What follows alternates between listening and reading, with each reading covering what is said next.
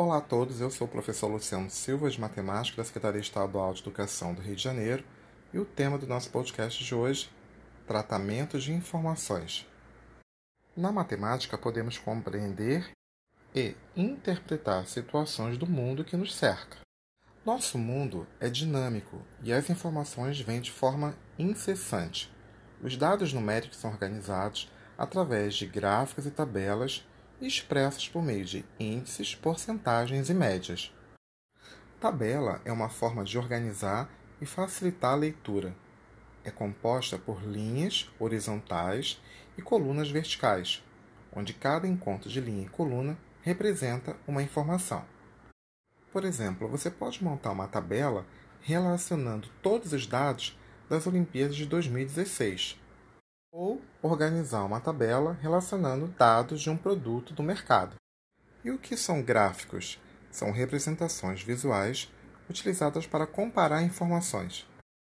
O uso de gráficos nos facilita interpretar, deixando as informações mais ágeis e objetivas. Quais são os tipos de gráfico? Temos os gráficos de barras.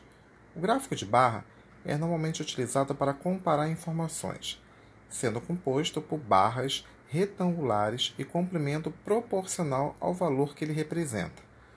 Um dos eixos deve apresentar os dados a serem comparados e o outro os valores numéricos. As barras podem ser horizontais ou verticais. Qual a diferença entre tabela e gráfico? A tabela e o gráfico são maneiras de apresentar dados. A tabela é formada por linhas e colunas, e um texto possui o título acima dessa tabela. Já um gráfico é uma maneira visual de apresentar os dados de uma tabela, podendo ser gráfico de barra, pizza, coordenadas x e y, entre outros. Como ler e interpretar gráficos e tabelas? Algumas dicas. Confira se as informações no gráfico batem com as do enunciado. Entenda qual tipo de informação está destacada no eixo vertical e qual está destacada no eixo horizontal. Interprete com calma, pois geralmente as questões são contextualizadas. Temos também o que a gente chama de gráfico de setores, também conhecido como gráfico de pizza. É o gráfico circular onde cada pedaço, cada fatia, corresponde a uma informação.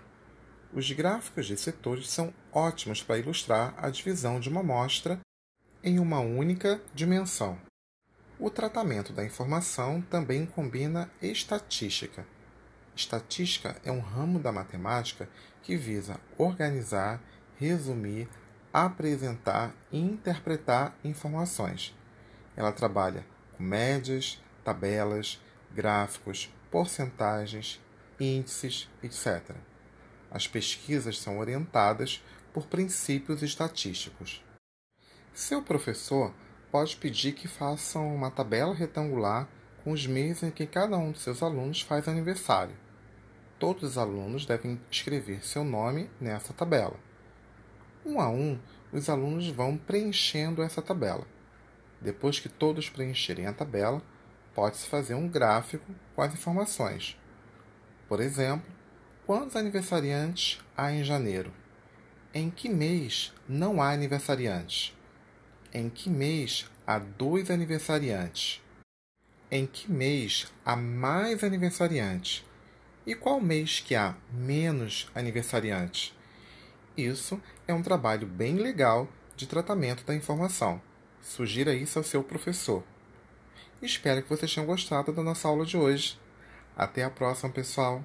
Um abraço. Tchau.